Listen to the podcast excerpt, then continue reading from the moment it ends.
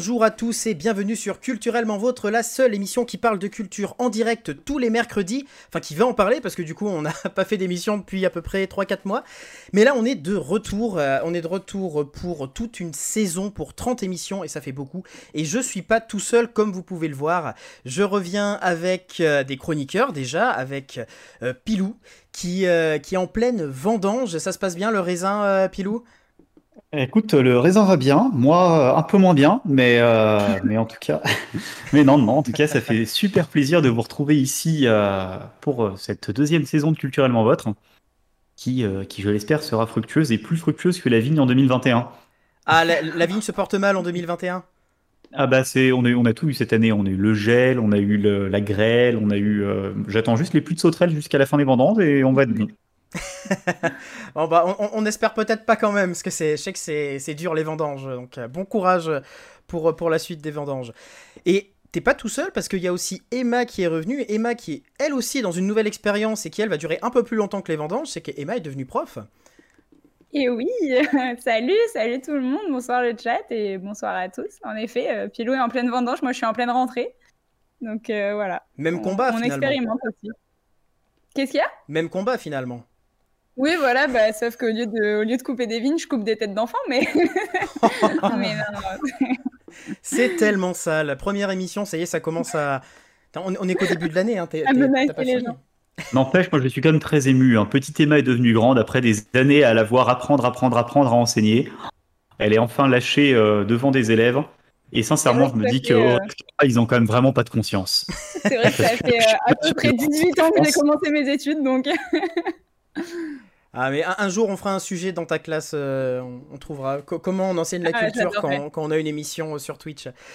Euh, et on n'est pas tout seul pour cette émission, sinon ça n'aurait pas vraiment de sens. On a euh, aujourd'hui pas un, euh, pas deux, mais bel et bien trois invités. Euh, Guillaume, alias MacFire. On a Bonsoir à tous. Adrien, alias Troll. Je sais pas si je le prononce bien, Troll. Si, si, c'est très bien, troll. Et Anto, alias Smoka, Salut. qui travaille avec un seul cas. Avec Exactement. un seul cas, effectivement. Moi, on m'a dit euh, Smoka avec deux cas. J'ai mis OK, on met deux cas. Ouais, mais non, c'était qu'un cas. Donc, Co- voilà. Comment il a repoussé la faute sur les autres Ah, bah tout à fait. Moi, je suis ce genre de personne. C'est honteux, mon brave monsieur, c'est honteux. En tout cas, bienvenue dans l'émission. J'espère que euh, vous êtes prêts euh, pour, pour passer cette heure et demie un peu plus à nos côtés, avec le chat aussi. Ah ouais, Bah, carrément. tout à fait. Merci, Plus que merci de nous recevoir. Merci pour l'invitation, bien sûr. Et heureux de faire la première aussi de la, de la saison 2. Et oui, c'est Il y a un certain privilège. Vous, Et du vous coup- inaugurez le nouveau format. Qui dit saison 2 exactement dit nouveau format. Du coup, on va continuer de faire les émissions toutes les semaines. Par contre, on va faire une alternance entre les émissions avec invités et les émissions chroniques. Donc, vous ne retrouverez pas les chroniques euh, que vous avez adorées dans la première émission aujourd'hui. Vous les retrouverez dès la semaine prochaine. Euh, on vous préparera une émission spéciale avec plein de petites chroniques. On vous en parlera un peu plus dans la semaine euh, pour vous teaser l'émission. En attendant, bah, on va déjà faire celle-là avant de parler des émissions futures. Il y aura toujours les jeux pour que le chat puisse essayer de battre l'équipe ou l'équipe battre le chat en fonction de, de là où vous êtes.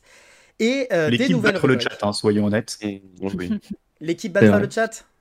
Oui, oui. oui. Bah, comme d'hab, hein, ça Ça fait, ça fait 4 mois que je me repose et que je me prépare psychologiquement à re- la reprise des jeux de Culturellement Votre. Il a Ah, révisé. Eh ben, on verra ça, on verra ça tout à l'heure. Pour l'instant, on va commencer par la nouvelle première rubrique qui s'appelle Baby Star.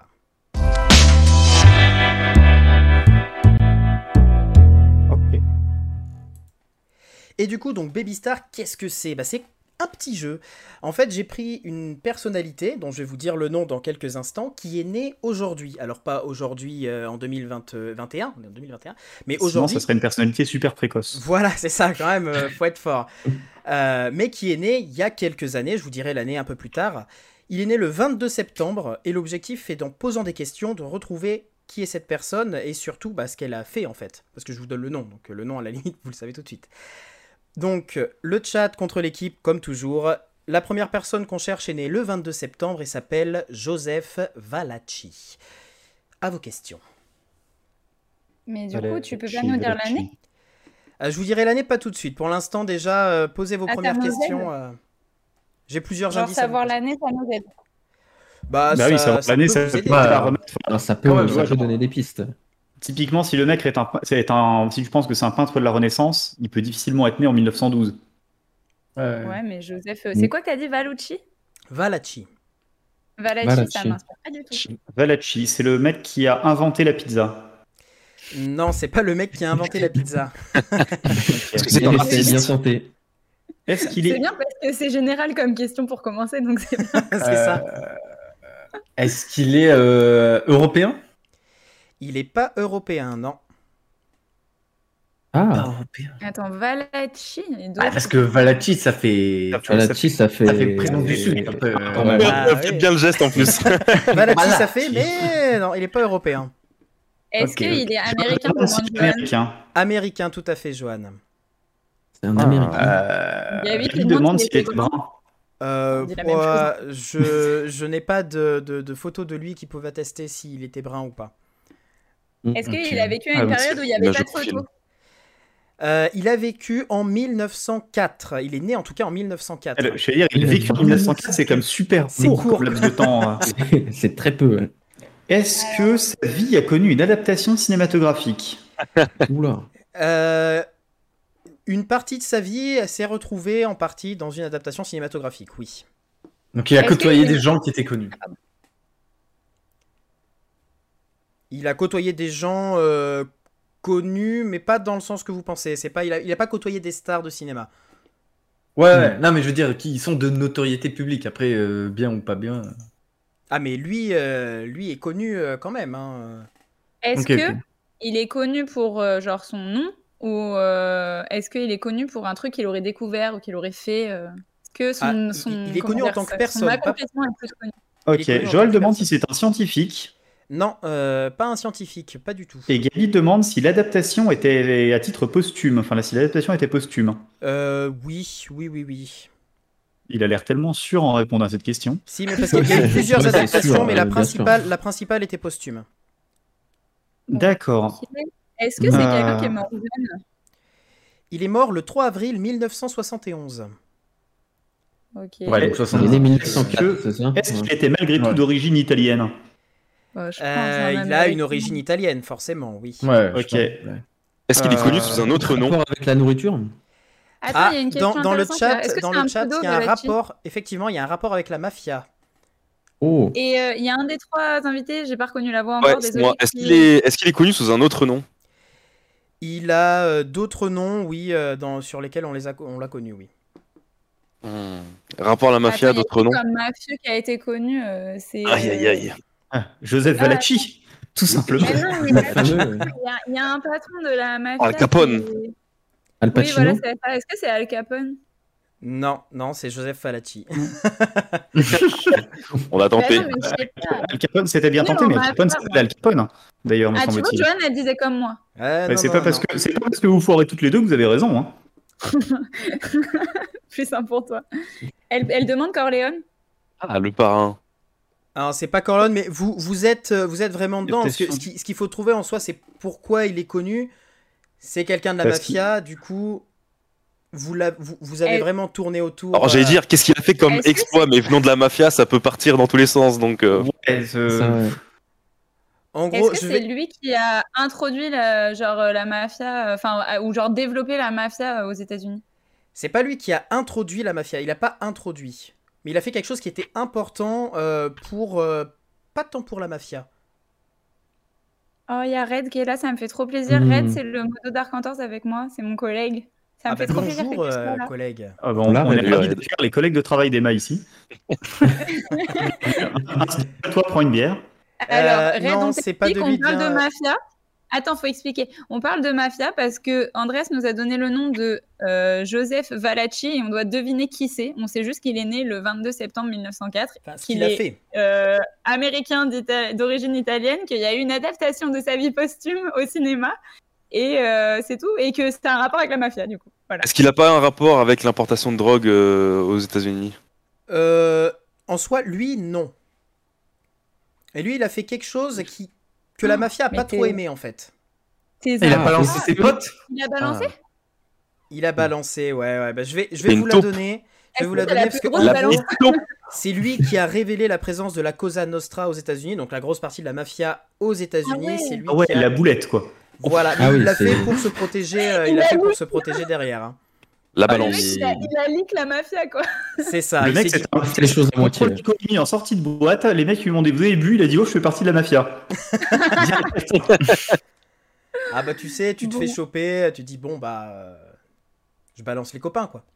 Et il a aidé la coup, police euh, notamment euh, du coup à trouver euh, les, les autres personnes de la mafia. Donc on peut considérer que c'est euh, l'équipe qui a gagné. Désolé le chat, vous vous rattraperez sur le jeu tout à l'heure.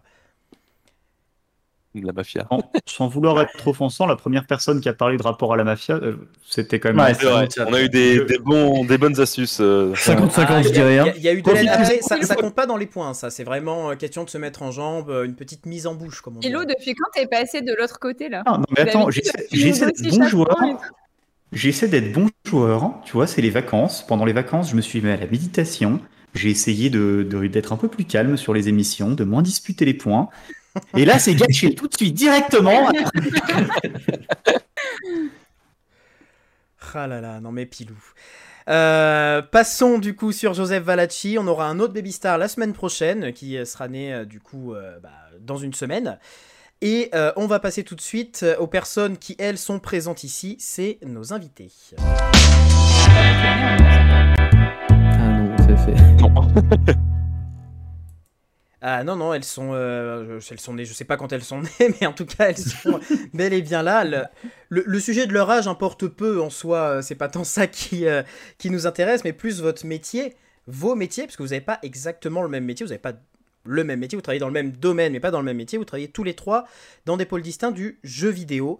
Et euh, donc ça vous est arrivé de travailler un petit peu ensemble sur euh, certains projets, pas forcément tous les trois, ce qu'on euh, ce qu'on parlait, mais du coup vous êtes là pour nous parler de, euh, de vos métiers et de qu'est-ce que vos métiers. Du coup, bah, je commencerai peut-être par euh, une première question, c'est assez rapidement présenter votre métier.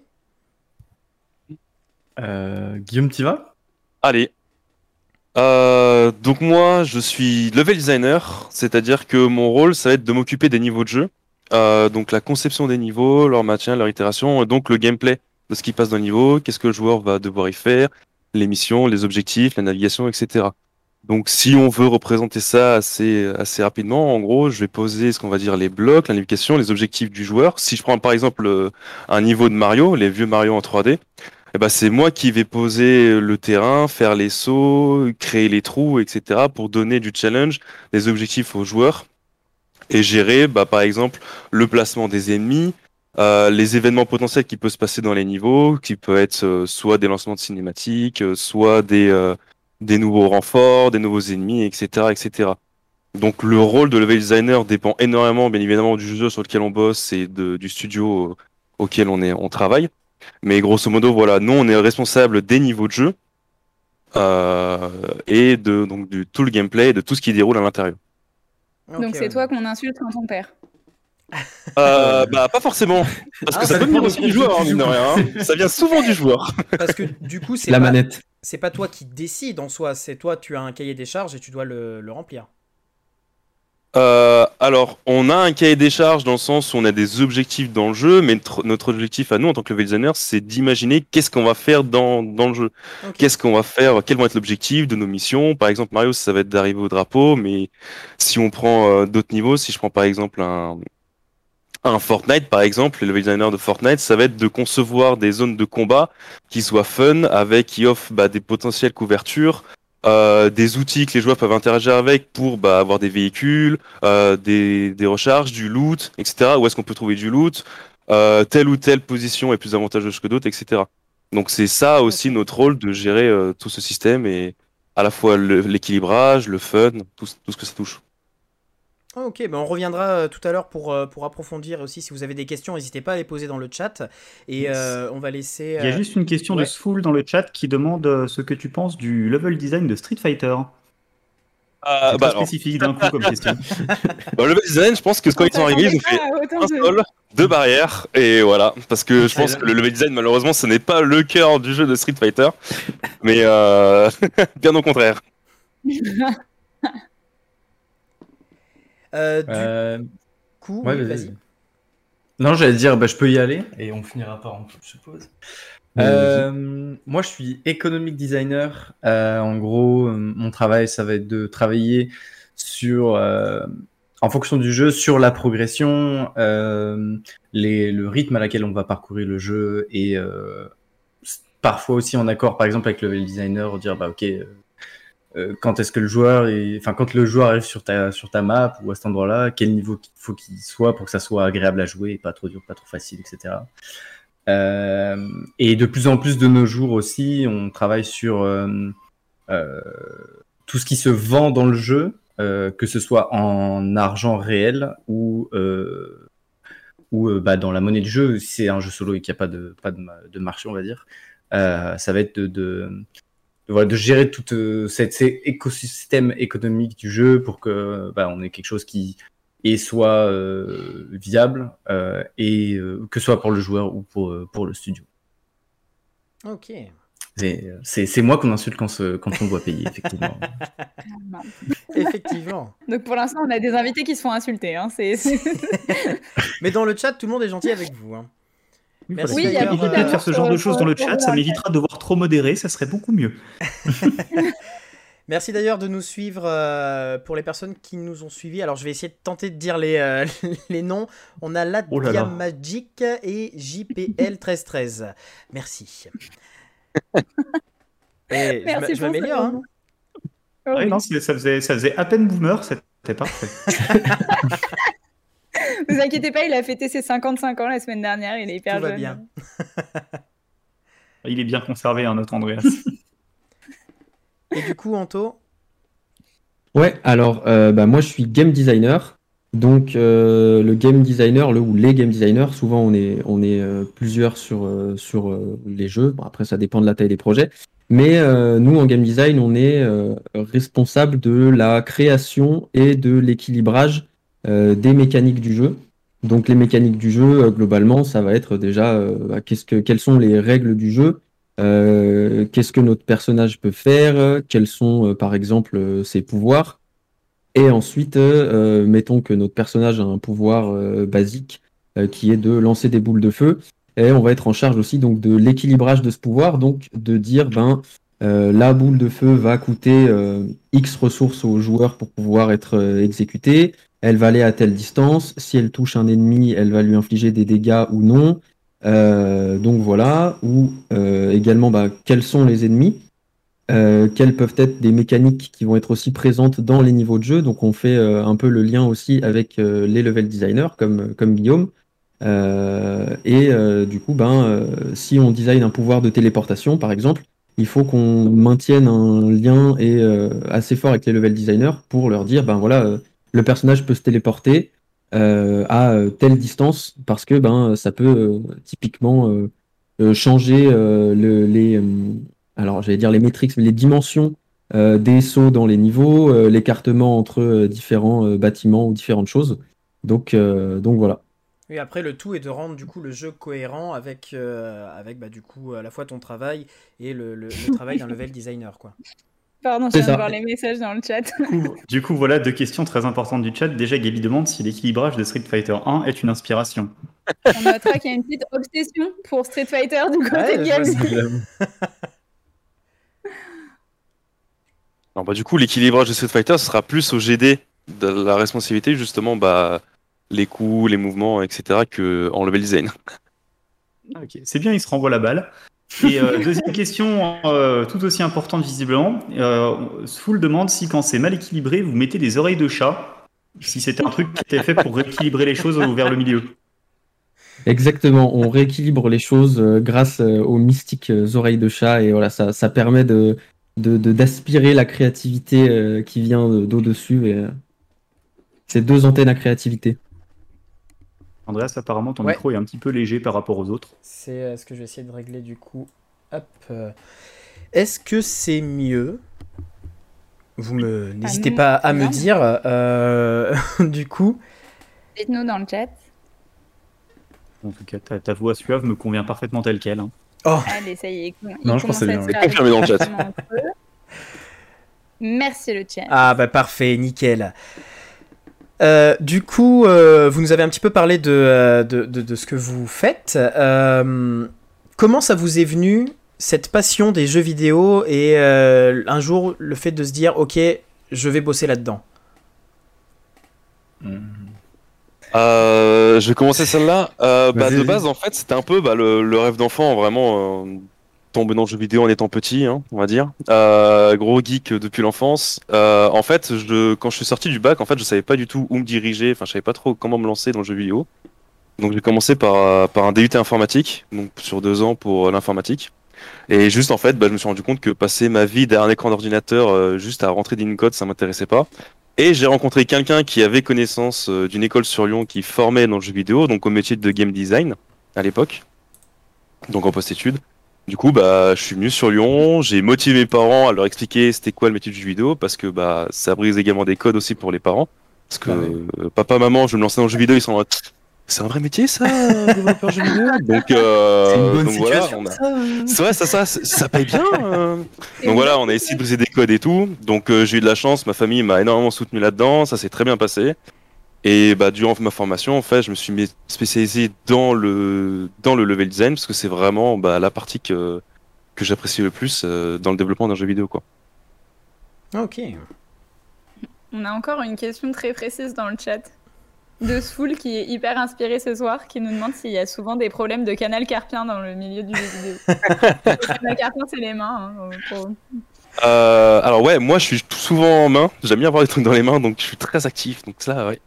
Donc, est-ce que t'as des, courbatures des doigts de des fois On non, par contre, même au boulot, j'ai souvent des, euh, des trucs anti-stress ou des trucs comme ça, juste pour manipuler, parce que je manipule tout le temps des trucs euh, dans les mains. Je sais pas, c'est. C'est rigolo. Je suis pas stressé ni rien, mais juste Une déformation professionnelle. ouais, c'est ça. Ah, Ça fait partie des métiers où tu sollicites vachement tes mains. Je pense au coiffeur, c'est pareil. euh, T'es euh, t'es vachement en train de solliciter. euh, Ah ouais, alors le coiffeur, là, euh, là c'est tranquille, là. Le coiffeur, il est tranquille. Gabi qui dit ce soir c'est Game Dev Tycoon. je trouve que c'est très bien. On aurait peut-être dû mettre ça comme Il y titre ouais.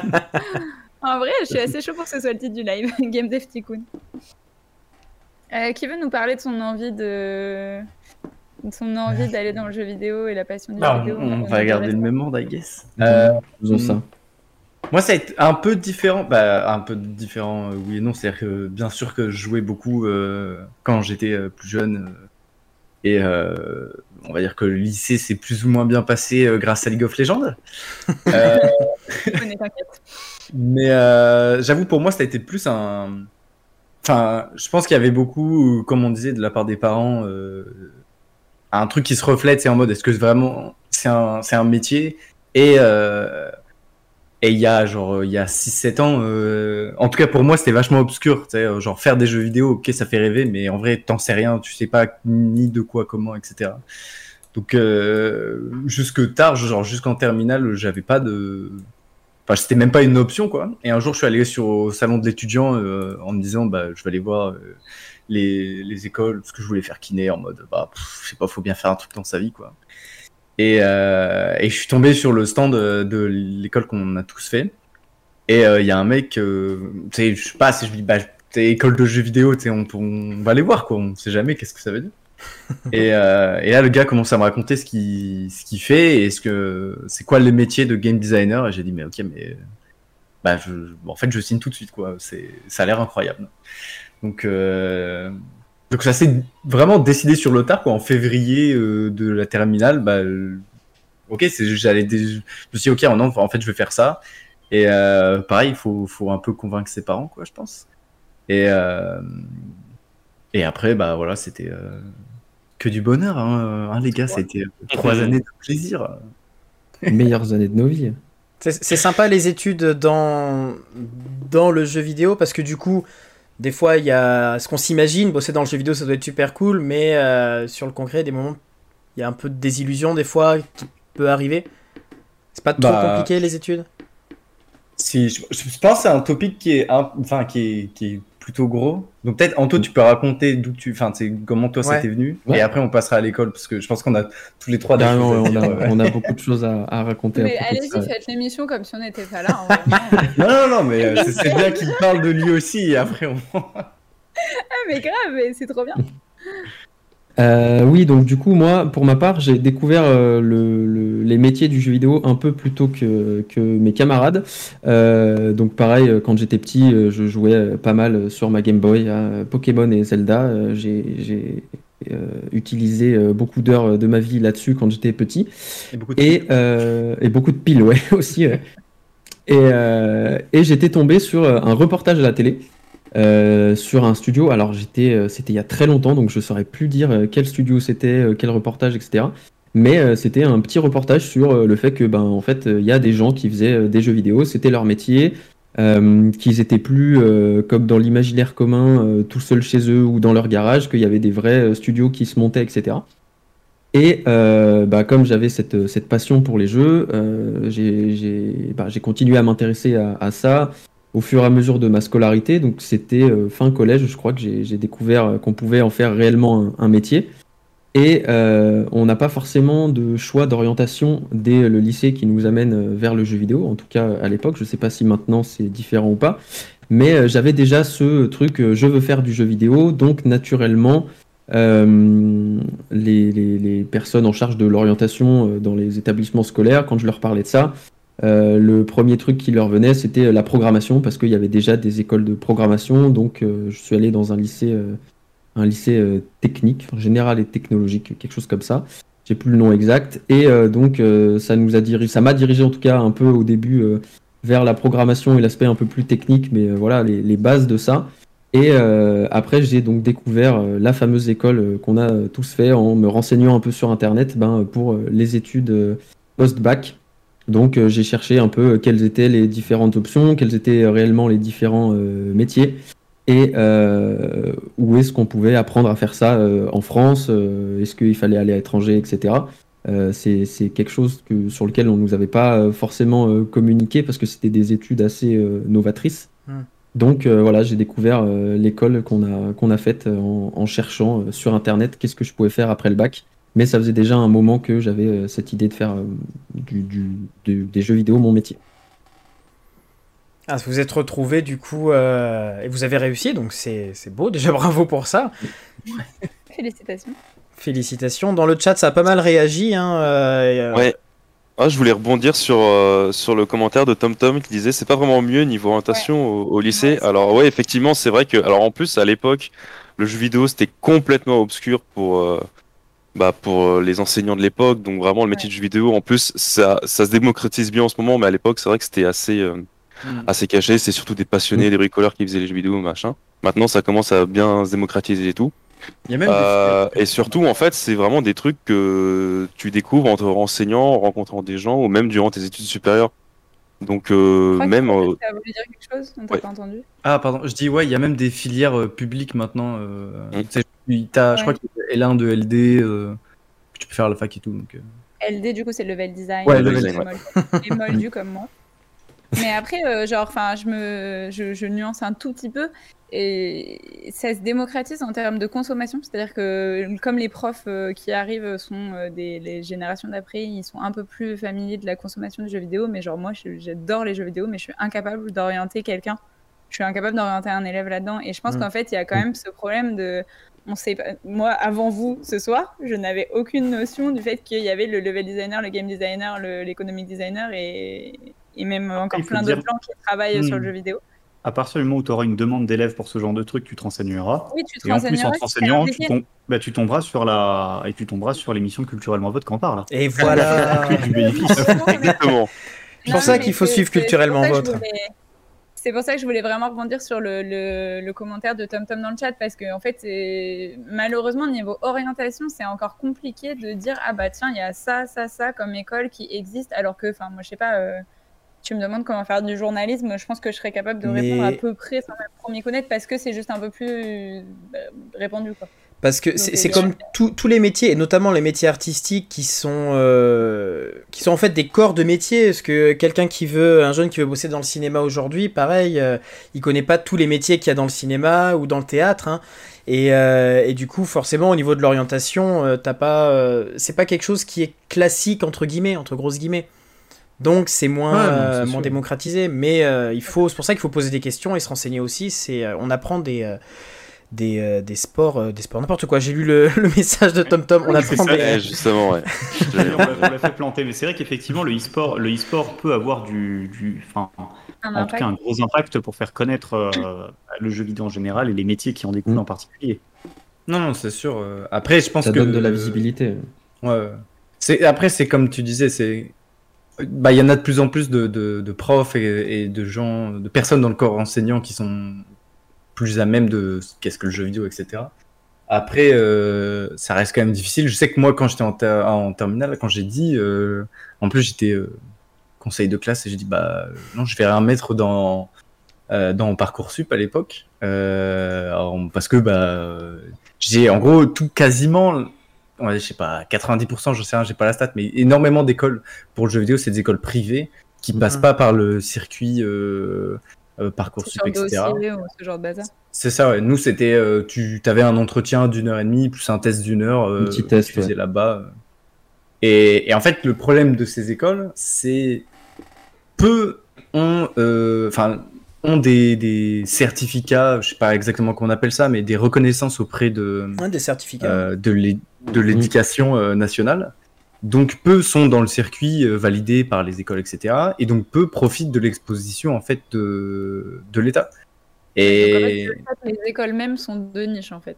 c'est ça, ouais. Et ce ça. qui est problématique, c'est que du coup c'est difficile de se renseigner sur ces écoles-là. Euh, Il y en a beaucoup, euh, bah ouais. Le, le test d'entrée dans l'école, il réveille des mauvais souvenirs pour un chanteur, j'ai je vois ça. ouais. Bah, c'était- A posteriori, c'est sûr que quand tu le fais, en fait, quand moi je, je sais pas vous les gars, mais quand tu le fais en terminale et que tu te dis, ok, moi je veux, c'est dans cette école-là que je, potentiellement je vais faire mon métier de rêve, tu fais le test. tu- moi, ça m'avait mis un peu la pression en mode, bah faut quand même que je réussisse. A posteriori, Ah et oui, euh, c'est un peu foutu de notre gueule, tu vois. Mais euh, Non, moi, vraiment ça, juste euh, euh, c'est sûr que ça mettait la pression parce qu'il n'y avait pas, euh, comme tu disais, il n'y avait pas 150 000 choix en fait. Déjà, c'était compliqué de trouver une école. Euh, pour ma part, je cherchais une école qui n'était pas à l'autre bout du monde non plus aussi. Euh, voilà, il y a plein de paramètres à prendre en compte. Et c'est sûr qu'une fois que tu as l'impression d'avoir trouvé euh, la bonne école, que tu as visité l'école, tu as un peu discuté avec l'équipe pédagogique et qu'on te dit, bon bah voilà, maintenant on va voir si, ben, si tu peux être entre guillemets apte à intégrer l'école pour apprendre à faire du game design.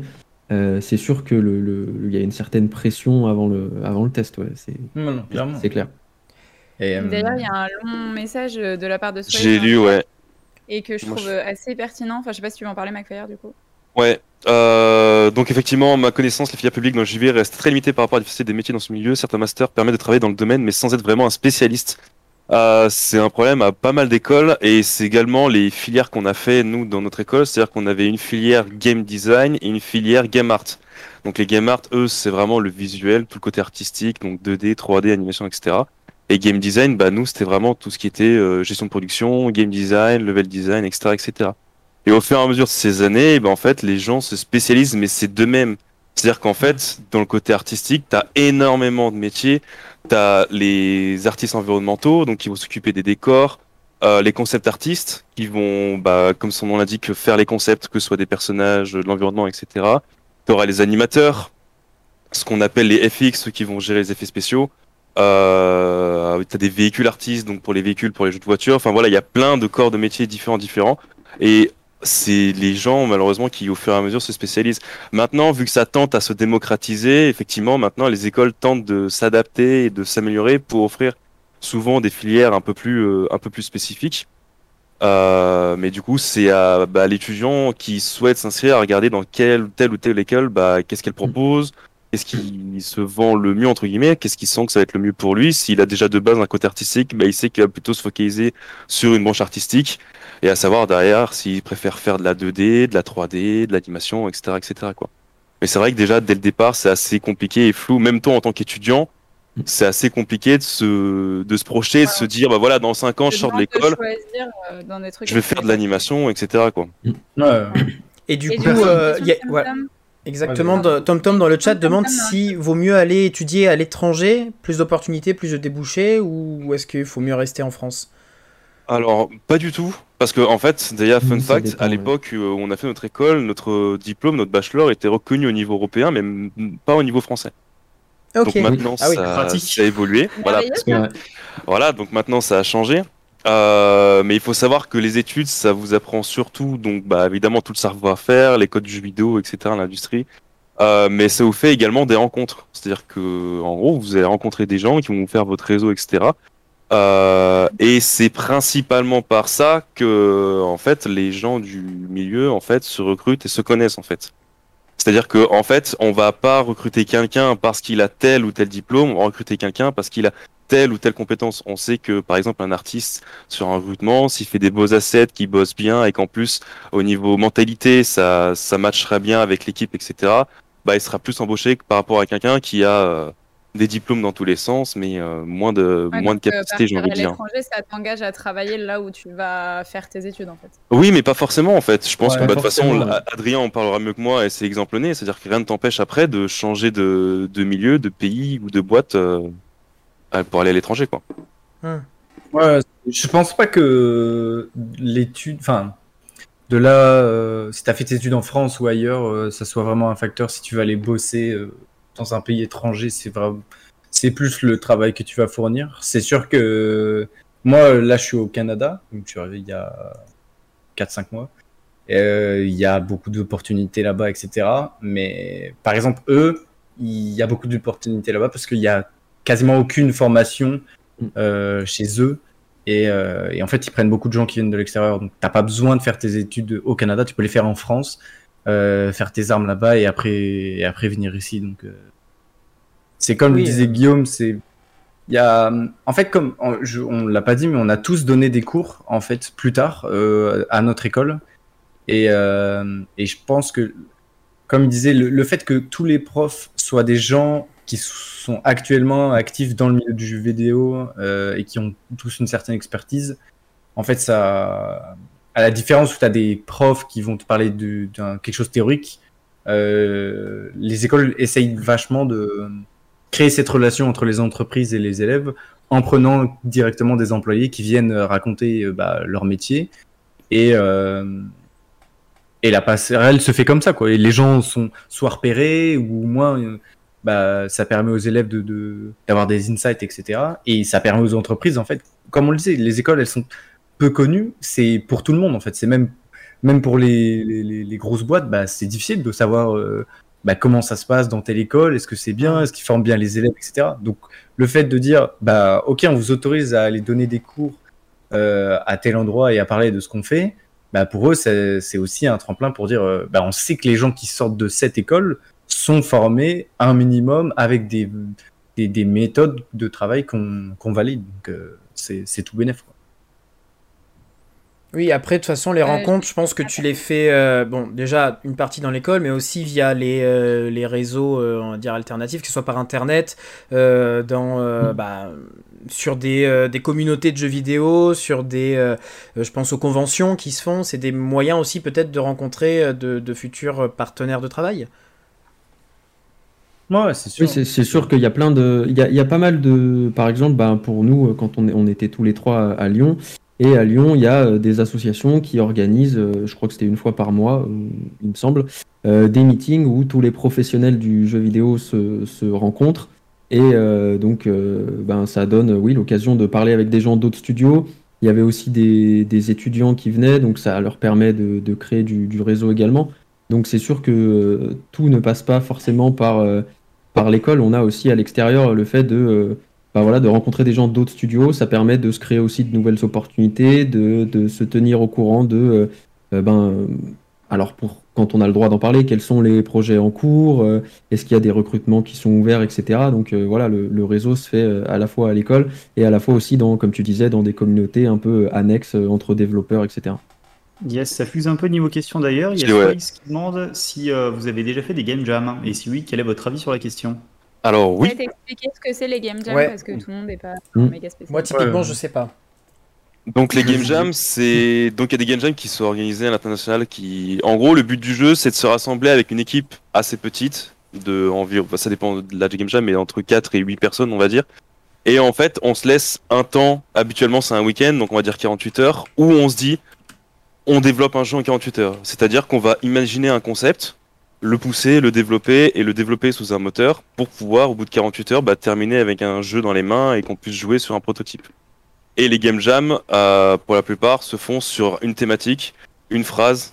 Euh, par exemple, euh, je sais pas, euh, le transport aérien, par exemple. Bah voilà, on va essayer de développer un jeu, de faire un concept de jeu sur le transport aérien à plusieurs équipes et bah, d'avoir un prototype jouable euh, à la fin de cette, cette fameuse jam. Et du coup, nous, bah, euh, nous trois, avec d'autres gens de l'école aussi, on en avait fait des game jams où pareil, c'était organisé le week-end et en fait, on pouvait avoir les locaux où on bossait de chez nous et on s'accordait ensemble bah, pour bosser ensemble. On se répartit les tâches, qui bosse sur quoi. Ok, euh, bah Anthony en game design, il va essayer de développer telle ou telle feature. Euh, moi en LD, je vais essayer de réfléchir à un niveau et comment intégrer ces features pour que le joueur il puisse faire mémuse avec, euh, débloquer des accès dans le niveau, etc. Enfin, voilà. Euh, en- Adri, lui de son côté, il va essayer de gérer bah voilà la jauge ou les, les jauges XP comment ça va monter, l'économie, combien de pick-up on va essayer de placer dans les maps, etc., etc. Donc voilà.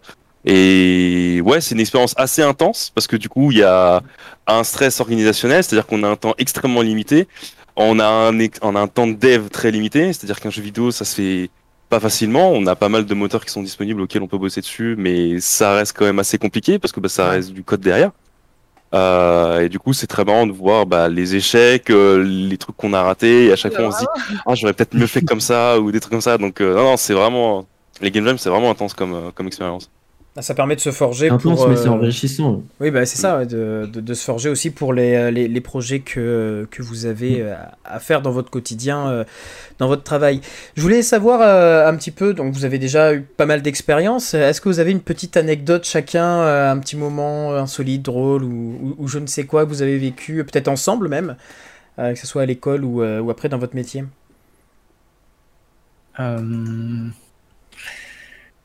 Euh... Euh, ouais, moi, j'en ai une. Ouais, quelque elles sont pas discutables sur- Ah. Une anecdote que j'en ai une, c'est pour Twitch friendly, s'il vous plaît. Voilà, si ça peut rester Twitch friendly, ce serait cool. Euh, non, non, non, non, bien sûr, on va rester Twitch friendly. J'en ai une, c'est qu'à l'époque, en sortie d'école, en fait, j'ai été repéré par euh, donc le, le studio où je bosse actuellement euh, pour être embauché. Mais le problème, c'est qu'ils étaient assez euh, focus dans leur production parce que leur jeu sortait bientôt, donc ils étaient vraiment euh, faut qu'on faut qu'on y aille les gars, vraiment, faut que ça carbure. Et euh, du coup, bah, j'avais pas eu de nouvelles de mon de ma future euh, embauche. Donc euh, j'avais eu des échos pour une autre une autre boîte qui était sur Lyon mais beaucoup plus petite qui faisait des jeux mobiles. Donc aussi intéressant mais moins moins famous que celle où je bosse actuellement. Et donc je concrétise le mail dis oui on valide le stage etc sera temps pour tel jour telle date ça commence nickel. J'envoie le mail de confirmation L'après-midi même, je me refais contacter par le studio en question qui me dit oui, du coup, ça tient toujours, machin, etc. Et je demande oh là là, j'ai grillé, enfin grillé la cartouche et tout. Du coup, je lui dis euh, je peux passer vite fait euh, en parce qu'il était sur Lyon et mon école était sur Lyon, donc on était vraiment à côté. Donc je me rends à ce fameux studio pour rencontrer donc euh, la personne qui est responsable de ça. En lui expliquant le truc que bah, j'avais accepté un autre stage et que ça m'embêtait d'annuler chez eux, il m'a dit ok pas de problème, fais ton stage et puis on se recapte après. Donc la personne était ultra compréhensive, elle m'a gardé sous le coude à la fin de mon stage, donc effectivement on s'est revu, on s'est reparlé, j'ai fait l'entretien, le test, tout ce qui va avec et, et j'en suis où j'en suis aujourd'hui. Mais voilà, gros moment de pression, grosse frayeur, euh, en mode je vais laisser passer ma chance, c'est pas possible et je pense que lui-même a été surpris de me voir débarquer euh, au studio. Ah ouais, d'accord, il est, il est, Il est il est motivé. chaud quoi. Donc euh, il m'a dit ouais ouais. Mais quand j'ai reçu le mail l'après-midi, c'était T'as montré ta détermination, c'est bien. ah ouais non bah ça ça c'était vraiment le l'offre à ne pas à ne pas louper. C'est vraiment euh, d'avoir le, le luxe de pouvoir bosser dans une boîte comme ça, c'est c'est vraiment énormément de chance, surtout quand on commence dans le milieu du JV. Donc euh, non non vraiment je très content. la boîte regrette maintenant. Est-ce que la boîte regrette? Euh, Certains diront que oui, euh, la plupart diront non. Je laisserai juger la Oui. personne. Pour l'instant, c'est ok tiers. ok. Euh, du coup, euh, Mm. les autres, une anecdote. Je sais pas qui veut prendre la parole en premier. Moi, j'en ai une. Ah ouais, Eh ben, Euh, ouais, j'ai j'ai une anecdote. Euh, c'est ouais, j'ai eu un peu le temps d'y réfléchir euh, du coup. C'est euh, bah, tout à l'heure, euh, je crois que c'est c'est Adri qui a dit qu'on a eu l'occasion du coup de donner euh, des cours euh, donc euh, de, de game design ou level design ou economic design. Bon, on a eu l'occasion de donner des cours et euh, du coup euh, les gens, euh, les élèves à qui on donne des cours, Euh, le but, c'est que ben voilà, ils soient euh, formés aux méthodes qu'on utilise, etc. On essaye de les mettre dans le bain, de leur, apporter ben, notre expérience professionnelle.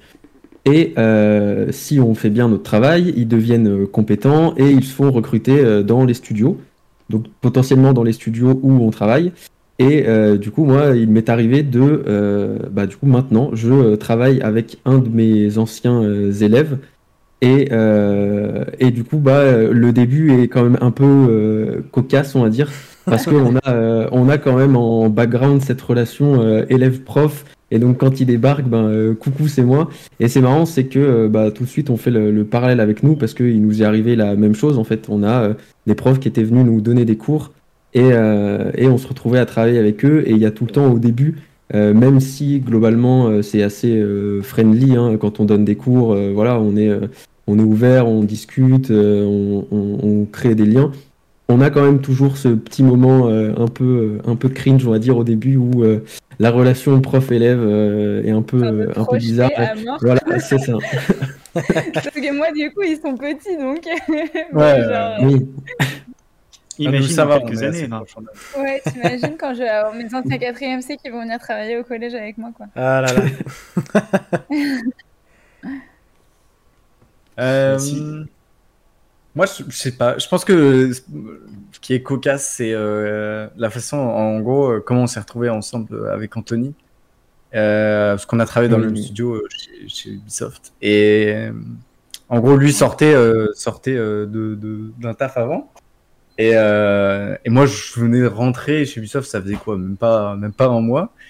Mm. Et, euh, et euh, je lui dis, mais mec, euh, je crois qu'il recherche quelqu'un. Imagine, on travaille ensemble. On, bah, ça, ça, serait marrant, quoi. Et je pense que deux semaines après, il passait l'entretien et un mois après, il était embauché. Et, et on s'est retrouvé là-bas à deux pendant deux ans et demi. Et mm. Et pour le coup, je pense qu'il regrette, ouais. en effet, c'était très marrant pour nous. euh... Ah, anecdote, c'est qu'on s'est fait virer de nos places parce qu'on était trop bruyants. On... oh, les enfants Ah, ça, ça m'étonne même pas, tiens. on, était loin, on était loin dans l'open space. Et ça fait bien rire Cantor. Ça. Dans, dans l'open space. ah, oui, bah, oui. On était loin et on s'est retrouvé à deux. Et, euh, et en gros, après, euh, on a eu des échos comme quoi on, on était quand même plus brillant que la moyenne. et du coup, ils nous ont rebougé. Mais les gens à, côté, à côté de qui on était étaient quand même tristes de nous voir partir parce qu'on mettait l'ambiance. Bah oui. Ah, bah c'est euh, toujours, toujours. Important. Mais on était un peu les petits, les, petits, ah. les, mauvais, les mauvais canards. Pour la première fois dans l'histoire de l'émission, on a une demande d'anecdote de la part d'Arcantors, l'anecdote sur le jeu du dé. Ah oui. Euh... Ah, euh, euh, Combien tu réponds à cette question Du lourd. Hein. Il fait chaud là. Ouais, c'est. Alors, euh, du coup, culturellement. Alors, je peux, si je peux me permettre, il y a juste une question que je trouvais intéressante qui était posée un peu plus tôt dans le chat. Euh, de Sankinou. Pour faire le parallèle avec les études, est-ce qu'il y a des outils aujourd'hui pour s'auto-former et du coup pas forcément passer par des études? Je pense surtout à des outils de développement, de programmation, de moteur graphique. Euh, la question, je la trouve super intéressante parce que oui, en fait, euh, tu peux pas mal t'auto-former parce qu'il y a énormément de bouquins, de vidéos, de youtubeurs, de youtubeurs ou de présentations, notamment les, les, les GDC, etc., qui expliquent euh, la manière de penser des développeurs, par quel type de process ils sont passés, etc. Ou je prends mon exemple de level designer, il y a pas mal de bouquins qui parlent de level design, comment ça se construit, les trucs et astuces, etc., etc. Donc déjà, tu as énormément de quoi te renseigner. Et ne serait-ce que même que pour les moteurs de développement, donc j'en citerai par exemple Unreal Engine, Unity, Source, euh, qui sont des moteurs auxquels, donc des moteurs de développement auxquels donc on va développer les jeux dessus, donc construire les niveaux, coder les événements à l'intérieur, etc., etc. Il y a énormément, énormément de tutos qui t'expliquent comment fonctionnent les moteurs, les appréhender, euh, gérer une caméra, gérer les déplacements d'un personnage, etc., etc. Donc on peut, si on y investit le temps, on peut vraiment déjà être capable de, de s'auto-former, de pouvoir euh, construire des prototypes pour, euh, bon à savoir faire plaisir. Ouais, voilà. Très bien. De, ça peut être intéressant. Oui. Après, un pour l'anecdote du jeu du dé. Hein. Il dit que c'est trop sérieux, que ça dégoûte. Non, mais la question, j'ai trouvé super intéressante justement pour rebondir. Non, mais tu as raison, tu as raison. On voit pas toutes les questions. Là, il y a non, beaucoup de monde sur le chat aujourd'hui. donc. Euh... On a le, le trubillon Arcantors là qui veut qu'on raconte des anecdotes pour rigoler, mais on a aussi sur ce Ah, ça sera la dernière anecdote. Mais pas dans la sauce. euh, disons. disons qu'on on aime bien faire des paris avec Smoka et quand euh, on n'était plus beaucoup au studio, on a fait des paris et euh, bon, ça. Les RH étaient moyennement OK avec les résultats des paris. Mais il y avait rien de, Vous arrivé de bizarre faire, ensuite. On va peut-être rester tout friendly en fait. Ouais, non, mais il y a- rien, il y a rien de pas tout friendly, Non, non, c'est non, il y plutôt- a rien. C'est plutôt peut-être pas à compter euh, Ouais, l'intégrité du vous savez quoi? on a joué quelques va au lâcher son live après, on va le foutre dans la sauce lui et on lui demandera de raconter tout à l'heure à 22h30 son live. Bah voilà. gros, ce que, ce que, ce que Adri veut gentiment dire, c'est question Ah, suivante. bah, Ah, non, mais ça va. Bah, on va passer sur une question très simple. Vas-y, Pilou. voilà. Mais écoutez, c'est la question maison de l'émission euh, qu'on pose à tous les gens qui passent, et donc ça va être euh, votre responsabilité de prendre la suite. Euh, on demande à tout le monde qu'est-ce que c'est la culture pour vous? Là, c'est Ah. vaste. Mm. Et Ah, c'est très vaste. Euh, moi, en un mot, je dirais l'évasion. Parce que peu importe le format de la culture que, par exemple, que tu écoutes de la musique, que tu regardes un film, parce qu'en fait, tu cherches toujours à, à fuir d'une réalité, à essayer de t'évader, à être dans le fantastique, à découvrir d'autres émotions, etc., etc. Enfin, il y a, il y a pas mal de moments où tu écoutes des musiques, où tu regardes des films qui te cherchent, bah, justement, à, à penser à autre chose ou euh, à découvrir de nouvelles expériences, etc. Et dans le jeu vidéo, c'est pareil. Il y a énormément de jeux, notamment les jeux contemplatifs, par exemple, premier exemple qui me vient en tête, euh, qui permettent justement ce genre de, de libération de l'esprit et de liberté de penser et justement de, de pouvoir s'évader toi ailleurs. Très philosophique, hein, mais euh, Non, non, c'est bien, c'est- c'est c'est très bien dit. C'est hein, une belle définition. Ouais. ouais. Euh, moi, je dirais c'est être curieux. Euh, là où je rejoins Guillaume, c'est que la, la culture, c'est beaucoup, c'est plein de domaines différents et chacun euh, euh, se dirige vers le domaine euh, qui l'intéresse.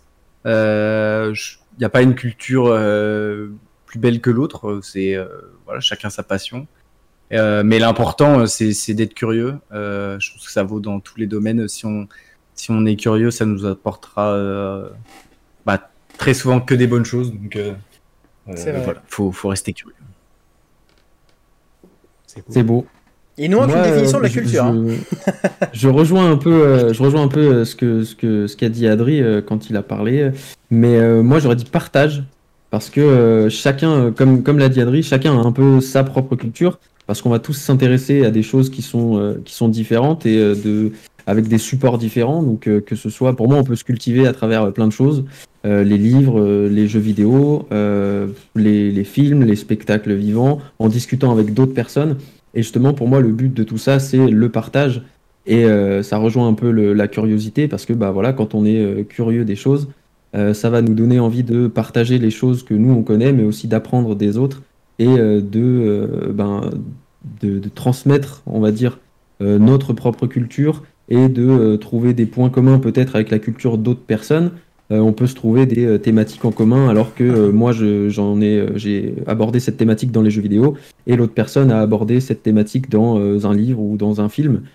Et au final, eh ben, euh, avec ces, ces X approches différentes, euh, on va partager les choses et euh, au final, euh, eh ben, se cultiver toujours plus, on va dire. Ah, c'est beau. C'est beau. Arcantors Merci le dit dans le chat, c'est beau. C'est beau. Ah bah merci pour, euh, pour, pour ces belles paroles sur la culture, pour ces, toutes ces informations sur, euh, sur vos métiers, sur le, les, les différents métiers du jeu vidéo. Et euh, du jeu vidéo, on va passer au jeu, bah, au jeu en vidéo, hein, tout simplement. Euh, tout de suite avec le jeu contre l'équipe, contre le chat.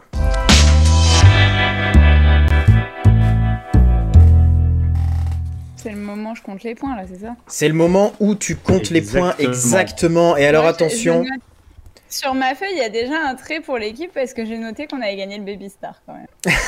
Ah, j'avais dit que ça comptait pas. on se reste du dossier de la chaise là. Il faut d'égalité, À un moment, il y a le Baby Star qui rentrera en jeu, je vous le dis. Ok, alors attention, ça va être un jeu avec une question, quatre propositions de réponse, une bonne réponse à chaque fois, et la thématique euh, globale, bah, c'est le jeu vidéo. hein. On reste toujours dans la même thématique de l'émission. Première question, qu'est-il arrivé à un Sud-Coréen quand il a joué dans un cybercafé? Première proposition. Il a gagné une partie de son jeu préféré contre un adversaire qui s'avérait être le créateur du dit jeu. Deuxième euh, question, deuxième réponse, pardon. Une coupure de courant est intervenue alors même qu'il venait de battre un record du monde sur son jeu. Troisième, réponse.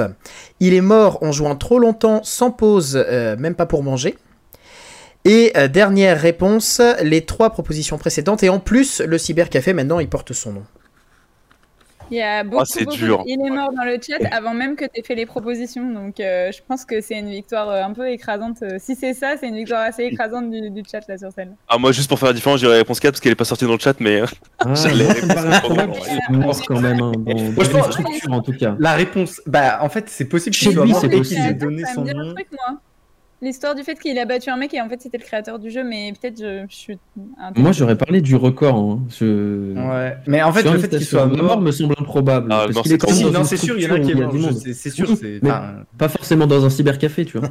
bah, Chez lui, euh, j'ai pas de problème avec a ça. Mais là, il y a une structure, eu ça de ferme il un est moment. mort. Il y a tellement eu de il est mort avant même qu'il donne les propositions que. Enfin, genre pour moi, il n'y a pas de game. Ouais, mais on peut, on peut quand même tenter, nous, de donner notre réponse. Mais c'est vrai que, autant comme vous disiez, qu'il meurt chez lui. Ok, mourir dans un cybercafé, il y a forcément un type qui allait lui taper sur l'épaule en disant gros, bois un verre d'eau, quoi. Cybercafé, Bah, pas dans mon nom.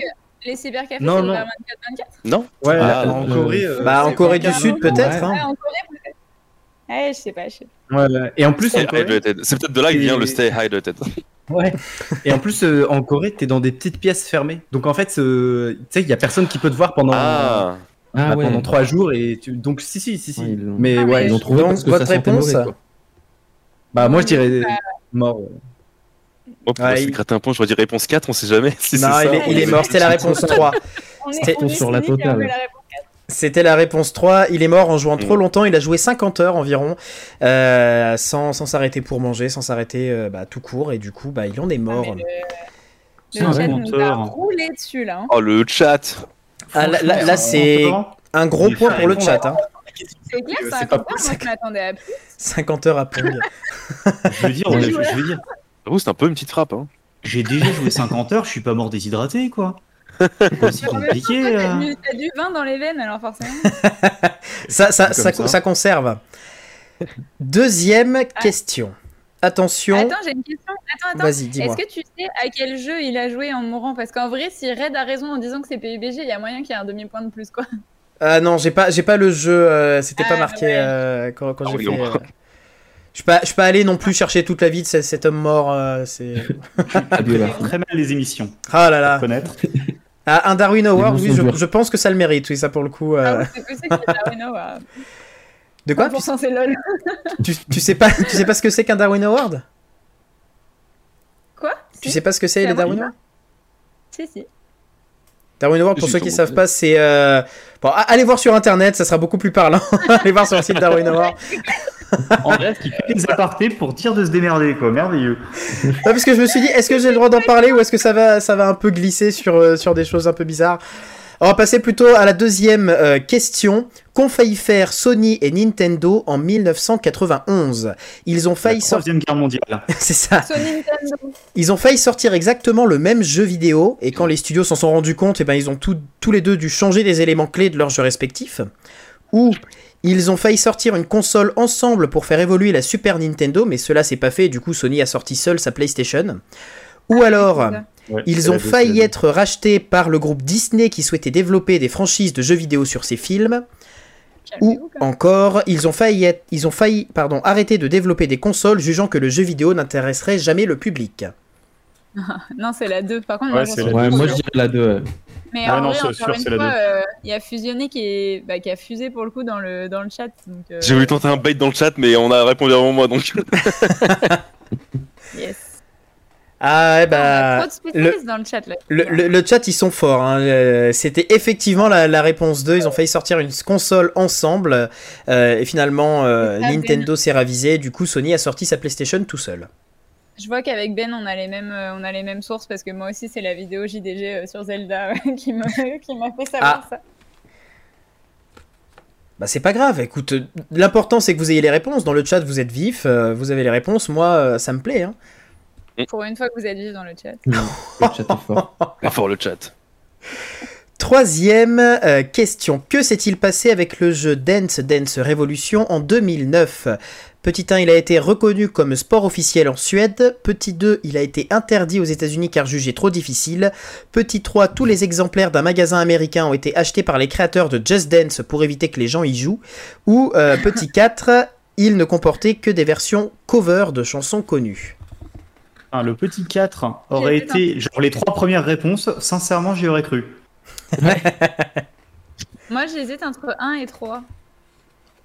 Ah là, c'est un peu plus. vient, euh, Euh, Just Dance. euh, Ouais, Les covers, c'est hein. pas mal. Hein. Les, Les covers, ça me paraît. Ce serait, ce serait parfait. La une, ça me disait un truc, mais je sais plus ce que c'était. La une, c'est il a Ah été reconnu comme sport officiel en Suède. Sport officiel, sport national. Le sport national aussi. les Jeux Olympiques. T'imagines les Jeux Olympiques de Denver En fait, je pense que euh, moi, je... ah, je sais pas, hein. J'hésite vraiment entre la 1 et la 3, comme vous voulez. Ah, dans, dans le chat, c'est euh, on est sur la 4 un peu, sur la 1 pas mal quand même. Moi, Que moi, des j'aurais covers dit pour la. Convention de C'est Genève. Incroyable. C'est Ah, que sur la tectonique. En vrai, moi, je vais mettre la réponse 5 direct. Elle est trop bien. Ah, c'est pas la réponse 5. Euh, du coup, vous avez dit quoi au niveau de l'équipe? Ah, on est un, peu peu, partagé, on je est pas d'accord. hein, on est- est un Euh, peu- on est un Que peu ça me paraît, ça me paraît Si. un jeu de musique sans aucune musique connue. Ah bah, ce serait. Mais si, mais c'est Ah, des c'est parfait. de musique C'est des connue, covers de musique connue. C'est Ouais, ouais. juste, euh, Ils avaient pas les droits ou autres. les, les- les droits quoi. C'est po- en vrai, c'est possible. Hein. Quelle la galette cette- de sel, Allez, vas-y, on teste le dernier mot. Combien ça peut coûter Moi, j'aurais dit la 1, euh, mais ouais. Allez. Qui aurait dit la 1 Parce que moi aussi, j'aurais dit la 1. Et bah, allez, go Suède. Let's go. allons Go Suède. Et, et- et dans le chat, j'ai l'impression que c'est plus la 1 aussi. Je regarde, mais. euh, Et deux réponses. Et c'était la 1, c'était la 1, donc ça fait un point Oh, partout. Il a été reconnu comme sport officiel en Suède. Et ouais. Eh ben, Et C'est du coup, il n'y a pas de Just Dance qui avait acheté euh, pour euh, faire de la concurrence. Quoi. Ça aurait été Euh, non, non, Ça, ça- ça aurait été marrant.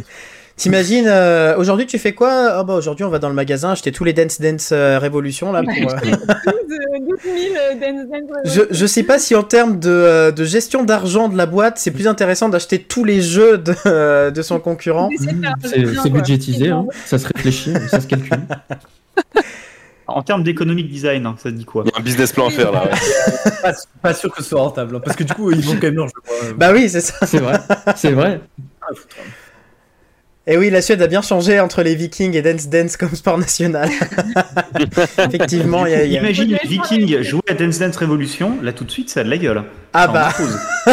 J'avoue. Sur des grosses musiques d'Amon Amarth, tu sais. Du coup, question suivante. Qu'a accepté de faire l'éditeur de Fallout 4 une seule et unique fois? Ils ont accepté que toutes les personnes qui travaillent sur le jeu viennent un jour avec leur chien lors d'une journée spéciale. Ou ils ont accepté de vendre un jeu à un fan qui avait payé avec 2240 capsules de bouteilles, hein, c'est la monnaie du jeu. C'est ça. Euh, ou... Deuxième, euh, deuxième réponse. C'est Ah, donc je, je dis même pas les, euh, les propositions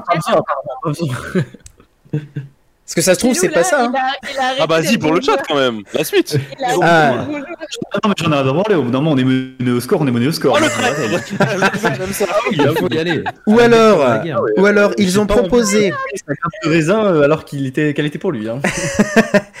Attention, il y a d'autres propositions, hein, d'autres propositions. Ils ont proposé à tous les employés de faire une journée banalisée cosplayée en personnage du jeu euh, avec un grand paintball géant dans un terrain loué pour l'occasion.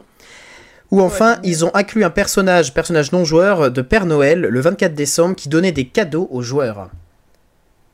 Mais du coup, euh, Ouais, c'est les deux. folle. hein. Ah si, il avait l'air sûr de lui, hein. moi je, je euh, je fais confiance. confiance. Bah, dans, dans- dans le chat, on est plus sur quoi là On est un- principalement sur deux. Il y a du 2 là. hein. Ouais, le chat était, quasi... était sur deux. Mais apparemment, euh, Tétem a... a dit deux avant même que tu finisses ta phrase, donc ça va encore être un point partout. Faut taper Ah plus vite bah, après. sur le oui, hein. oui. Surtout que là, c'est qu'un chiffre à taper. euh, euh, il y a un effort hein, au bout d'un moment. euh. Le C'est- chat, il faut F5, on n'arrête pas de vous le dire. C'était bel et bien la 2. On vous dit qu'il faut F5. C'était bel et bien la 2. euh, oui, il y a euh, un fan qui s'est dit bah, je vais envoyer 2240 capsules de bouteilles euh, aux éditeurs et, et gratter un jeu. Et euh, va peut-être passer. ils lui... Non, mais ils lui ont donné, euh, ils lui ont précommandé le Bon. jeu, ils lui ont donné. euh, Mais ils ont dit on Ouais, le fait une seule et unique fois. C'est ça, Darok l'a Ah oui, parce que sinon, la euh, capsule et, et la monnaie dans le jeu, donc la vanne était marrante. On sait jamais si les gens n'avaient pas la. Ah, quand même sympa de prévenir. Ah ouais. Imagine, tout le monde aurait envoyé des, des milliers Incroyable. de capsules. Des, Sur des ça fait du recyclage hein, déjà. hein. Ouais, c'est c'est. Ouais, mais bon, ça fait pas vendre le jeu, quoi. hein.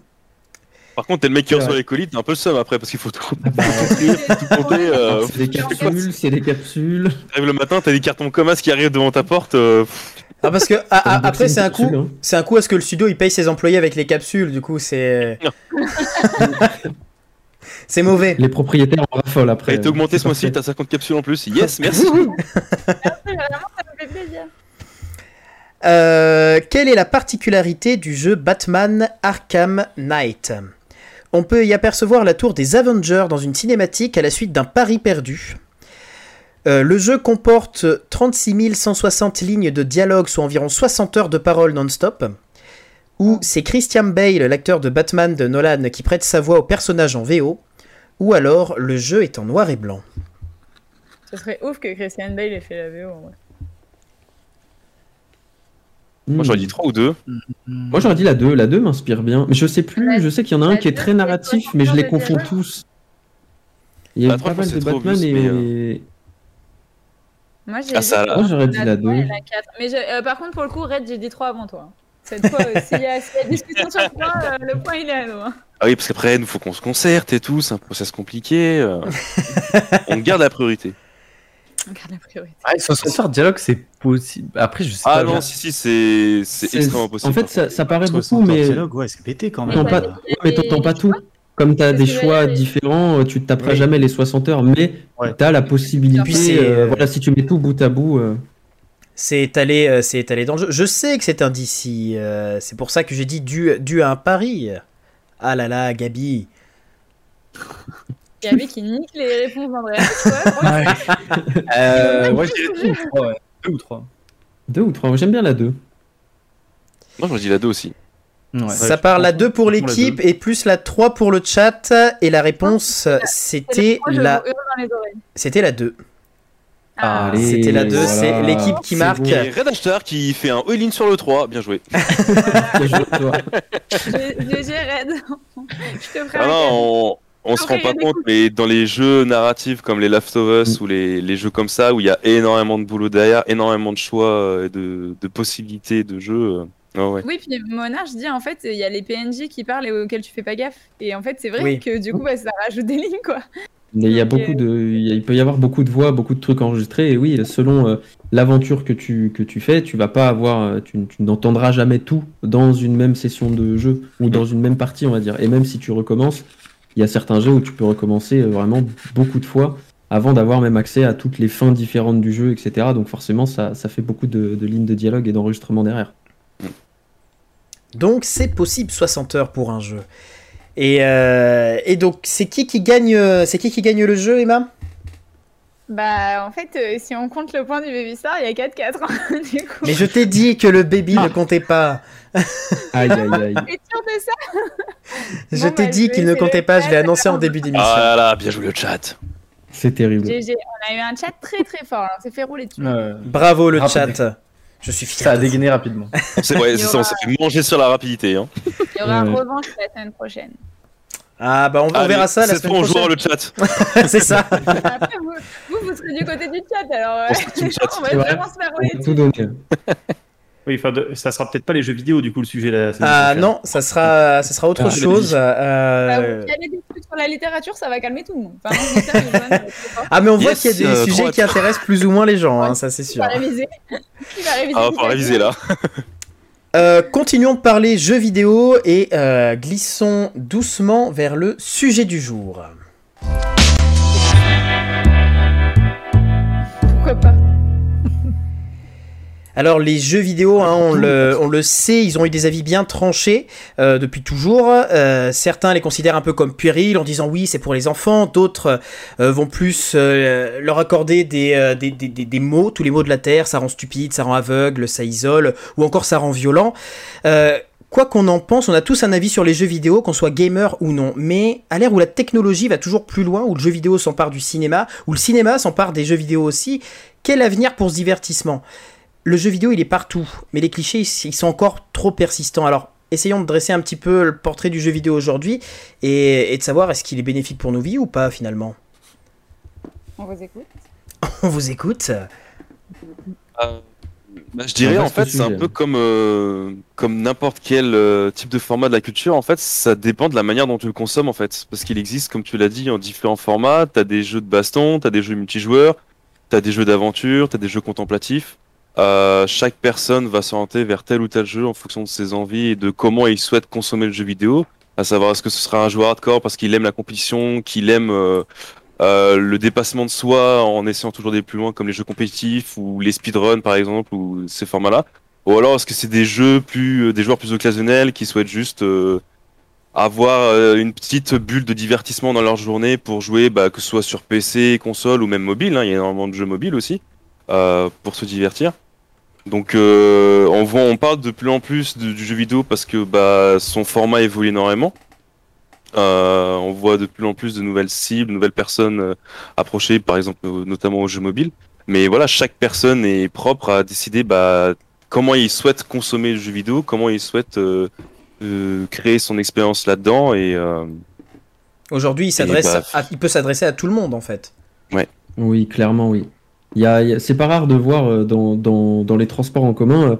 Une fois, je me suis fait la, réflexion où bah, j'étais moi-même sur mon téléphone en train de jouer à un jeu et euh, je sais pas, j'ai eu plus de réseau, où il s'est passé un truc. Donc j'ai regardé un peu, autour de moi. Et je me suis rendu compte qu'il y avait euh, plein de gens de euh, tous horizons différents qui jouaient. Pareil, il y a beaucoup de, clichés qui nous collent un peu à la peau. Donc comme tu disais, c'est pour les enfants ou c'est pour les jeunes, etc. Il y a beaucoup aussi de... encore maintenant, c'est un milieu d'hommes. Il y a beaucoup d'hommes qui travaillent là-dedans. ça cible plus les hommes, où il y a des jeux qui sont très ciblés euh, et euh, voilà, les, les, les, les, cibles hommes et femmes sont très différenciées, etc. Et c'est en, regardant un peu euh, autour de, toi, même en regardant même maintenant les pubs à la, télé sur les jeux vidéo, euh, où ça se diversifie beaucoup. On voit plus que des enfants ou que des hommes jouer. Il y a des familles, il y a des jeux en solo, il y a des jeux à plusieurs, il y a, y a tout un tas de choses. Et quand tu regardes autour de toi un peu, ouais, dans, dans le métro ou dans les transports en commun, peu importe, euh, des fois, je me suis euh, surpris à dire ah ouais, donc il joue un jeu euh, incroyable. On voit beaucoup de Candy Crush, etc. Mais des fois, il y a des jeux qui sont beaucoup plus de niche et qui qui attirent aussi qui ciblent, qui attirent des, des, des un, panel très différent de jeux. Il y a même des, des, jeux éducatifs, il y a des jeux pour pour tout et tout le monde en fait maintenant. Donc c'est vrai que c'est pas rare de voir des gens euh, où on miserait pas sur le fait que sur leur téléphone ils sont en train de jouer un jeu. Et tu te rends compte que en fait, euh, si, il y a beaucoup plus de monde qui joue et qui joue à des choses euh, ben, très différentes parce que notamment sur les jeux mobiles, des jeux mobiles, il y en a des, des dizaines qui sortent chaque jour sur les, sur les stores de, chaque, téléphone. Donc forcément, c'est hyper facile, c'est très accessible. la plupart sont gratuits, donc tout le monde se dit bon bah voilà, j'ai 5-10 minutes à perdre. Euh, regardons, euh, ce qui se passe. Euh, et au fur et à mesure, au début, peut-être qu'il y a des gens qui, lisaient, qui regardaient des, des, trucs plus ou moins interactifs sur leur téléphone, et au fil des suggestions dans leur store, bah, ils sont amenés vers le jeu. Et maintenant, le, le, pas est beaucoup plus facile à sauter, je trouve. T'as pas besoin d'aller dans un magasin spécialisé, d'acheter une console, d'acheter ton jeu, etc. Tout se télécharge hyper facilement. Bah c'est ça, avec, avec les téléphones, on a, tous, euh, on a tous la console dans la poche, quoi. Donc euh, c'est vrai Exactement. Après, les téléphones sont de plus en plus puissants aussi, donc ça laisse plein d'opportunités, quoi. Les, les jeux téléphone, ça reste des jeux, enfin en tout cas pour moi, je trouve qu'ils sont, euh, je sais pas, encore trop axés sur la régularité. Comment dire, on te force trop à revenir tous les jours sur le jeu pour pouvoir avancer. Hein. Je trouve que moi, ça. Après, ouais tourner des trucs euh, bien, mais en vrai, non, tu as des jeux mobiles maintenant. Enfin, moi, je sais que du coup, euh, mon chéri euh, qui a un iPhone plus puissant que le mien, il, il fait vachement de jeux contemplatifs. T'en parlais tout à l'heure et j'hallucinais qu'il y ait ça sur mobile en fait. Parce que, enfin, genre, en fait, je me disais, c'est fou d'avoir designé sur un petit écran des trucs où les détails vont compter, ou hmm. où ce que tu vas regarder, c'est la beauté du jeu et l'histoire et la poésie de l'histoire, etc. Donc en, vrai, non, ça dépend vraiment. T'as beaucoup ce ressenti parce que c'est le modèle économique qui fait que ça marche et que ça pousse les studios à y faire les gachas, les, les idle games, enfin tout ce genre de jeu où il faut retourner assez récurremment pour essayer de pousser le joueur à, à consommer, à investir de l'argent dedans, c'est un modèle économique qui fonctionne, c'est pour ça qu'il y a beaucoup de jeux. Par contre, il y a beaucoup de jeux, euh, je pense par exemple à des jeux, alors là ça fait un peu boomer, mais les Doodle Jump, les Flappy Bird, c'est des jeux, des parties ultra courtes. Hum. Tu dis, bah voilà, t'es dans l'ascenseur, t'es dans ton bus, t'as trois arrêts à faire, tu te lances ta petite partie, bang bang, enfin tu fais, tu fais ton jeu et ça, ça te lance à rien, mais juste bah tu t'es créé vite fait ta bulle pendant deux secondes, juste ton petit kiff tu fais ta petite partie et maintenant tu as même des jeux d'aventure euh, ou des jeux payants qui sont bah, vraiment avec des jeux immersifs, des jeux de simulation, etc. qui sont moins gros que bah, les autres jeux, les gachas, etc. qui eux prennent beaucoup de place sur les stores évidemment, mais euh, tu as quand même tout ce, tout ce market là qui existe pour, euh, pour ce genre de joueurs euh, mobiles. Qu'il faut Et aller coup, chercher plus précisément. Dans le, dans le chat, euh, il y avait une. Il y avait deux questions. fois que tu m'empêches de poser ma question. D'accord, mais vas-y, mais pose ta question. Du coup, j'ai une question à laquelle il y aurait peut-être pas de réponse fermée, mais pourquoi justement, comme vous l'avez très bien dit, on a cette euh, surprésence de- du, du jeu vidéo? Enfin, moi, je connais personne qui n'a pas au moins euh, une appli euh, type Candy Crush sur son téléphone, ou en tout cas jeu. Et pourquoi est-ce qu'on a encore autant de préjugés? Pourquoi il y, a- il y a plein de gens qui vous diront ah non, mais moi, je joue pas aux jeux vidéo alors qu'ils ont Candy Crush ou Mm. euh, un jeu de puzzle sur leur téléphone Comment ça se fait qu'il y ait ce décalage entre la le mot jeu vidéo et la réalité en fait? Bah, Ah, je pense que c'est les gens font le parallèle avec comme pardon Adrien, je fais je fais ma petite phrase et, et je te laisse y aller. Le parallèle avec la console et avoir un matos spécialisé uniquement pour jouer à un jeu. Et euh, je pense que les dans la mentalité euh, encore, euh, bah, les gens se disent voilà j'ai une console de jeu pour faire des jeux et mon téléphone, euh, ils voient peut-être même pas forcément ça comme des jeux parce qu'il y en a. euh, par exemple, si tu fais du sudoku sur ton téléphone, ben ça reste un jeu vidéo quoi, parce que tu le Ouais. fais sur ton téléphone alors que c'est une adaptation d'un jeu papier. C'est-à-dire que le jeu vidéo est très large. Vas-y, vas-y. euh. Ouais. Non, non, bah ouais, c'est. De, pour la diversité, de toute façon, il y a, il y a un- c'est dans l'intérêt des, des, des développeurs, c'est que la part des gens euh, qui jouent augmente parce qu'on va chercher d'autres gens, parce que notre temps de cerveau, il est limité. Genre, si on joue 8 heures par jour, je peux jouer à 8 heures par jour qu'à un, deux jeux, peut-être max, mais je vais pas changer toutes les heures de jeu parce que bah, c'est inintéressant, quoi. Et du coup, on va chercher d'autres jeux. Et tu parlais tout à l'heure des mobiles qui, qui sont dans le daily, etc. C'est juste que le mobile, à la base, il allait chercher une autre, il allait chercher une autre population. La population PC, console, etc., qui joue beaucoup au même jeu, qui s'investit, elle, était, elle est prise. Donc la solution, c'est soit je fais énormément de marketing, je, je, je me mets plus en avant que les autres, mais bon, va te mettre plus en avant que FIFA, que Call of, etc. Mm. Soit en fait, je vais chercher d'autres gens. Et c'est qui les autres gens? Bah, C'est les gens un peu plus âgés qui ont pas beaucoup de temps le soir, par contre qui ont beaucoup de temps dans les, tra- dans les transports ou euh, qui ont des pauses, etc. Et je- le marché du téléphone s'est adapté à ces gens-là parce que c'était c'est eux qu'on allait chercher. Donc euh, et après maintenant le téléphone évolue et maintenant on se dit ok bah peut-être qu'en fait on peut même faire des jeux comme on faisait sur console, sur téléphone pour les gens qui jouaient aux consoles avant mais qui maintenant se sont un peu lassés parce qu'ils ont évolué et en plus ça coûte beaucoup moins cher de faire un jeu sur téléphone. Donc c'est un marché aussi qui lui se développe un peu plus tardivement mais se développe parce que bah tout le monde il y a beaucoup plus de gens qui vont investir dans un téléphone que dans une console. Ce qui est, ce qui est, ce qui est sûr.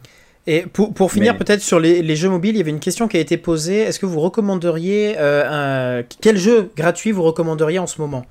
Sur, euh, Sur mobile. sur mobile Alors justement, si je me suis permis de répondre dans le chat pendant que pendant que mes camarades euh, discutaient, euh, bah en fait, les recommandations c'est compliqué à faire parce que ça dépend de, en fait de toi, de tes envies, de ce que tu recherches comme expérience, etc.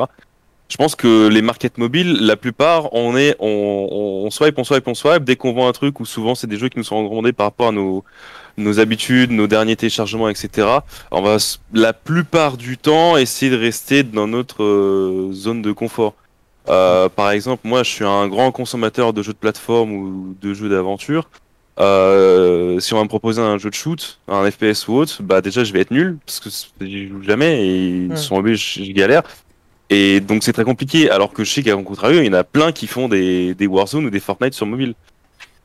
Donc je trouve que personnellement, répondre à cette question, c'est assez compliqué parce qu'en fait, ça dépend de tout, de Mm. chaque personne. euh, comment on en vient à ce problème à, à ce point-là, c'est comment la personne veut consommer du jeu, vi- du jeu vidéo. Est-ce qu'elle va s'investir beaucoup? Est-ce qu'elle va y jouer souvent ou pas? Euh, Est-ce qu'elle souhaite faire des sessions longues ou courtes? Ça ça. dépend de tellement de choses. Après, Brawl Stars, c'est bien aussi.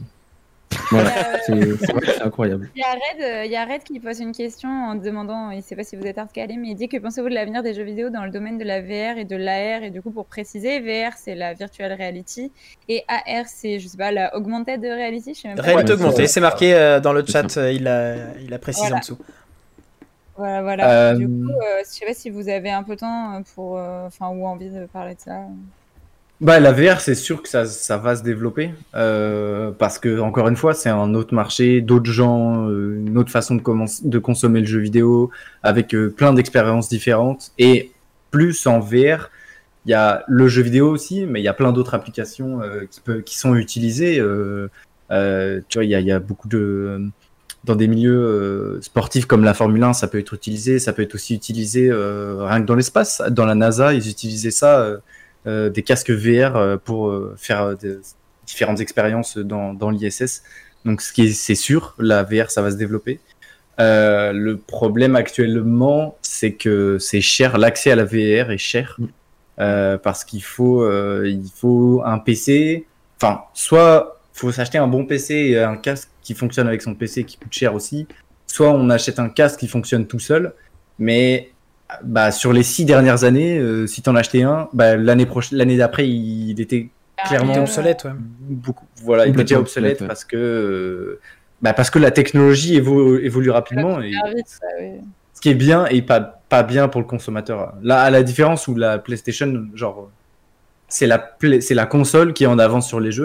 Euh, Généralement, bah, le, quand euh, ils ont sorti la Xbox 360, elle était capable de bien plus que ce qu'on savait faire euh, techniquement dans un jeu. Et c'est pour ça qu'on la change que tous les 10 ans parce que Hmm. bah, ça coûte cher de la faire. Et de toute façon, les développeurs de jeux vidéo, ils vont optimiser leur jeu sur les 5 premières années et ils rendent des trucs de plus en plus beaux. Donc, euh, Mais les Euh, casques. il y a- euh, question dans le chat euh, plus personnel, donc euh, c'est vraiment vous qui décidez si vous répondez ou pas. Est-ce qu'il y a un jeu ou une licence euh, où vous auriez adoré participer au développement? Est-ce que vous avez une licence de cœur ou un jeu de cœur?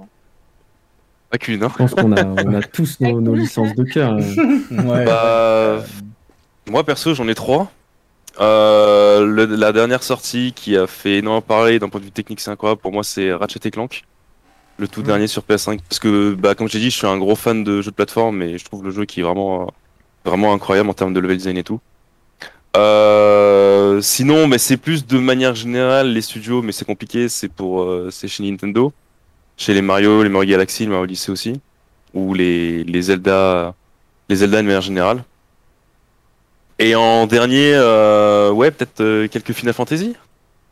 Mais euh, en dernier choix, mais, Ça, euh, ça, c'est- ça, c'est plutôt le côté gamer. Hein. voilà, ça c'est plus le Ouais, côté gamer qui le parle, mais euh, Ah, Non, là, non. On commence à avoir des FF à 1000% dans le chat, c'est bon, voilà.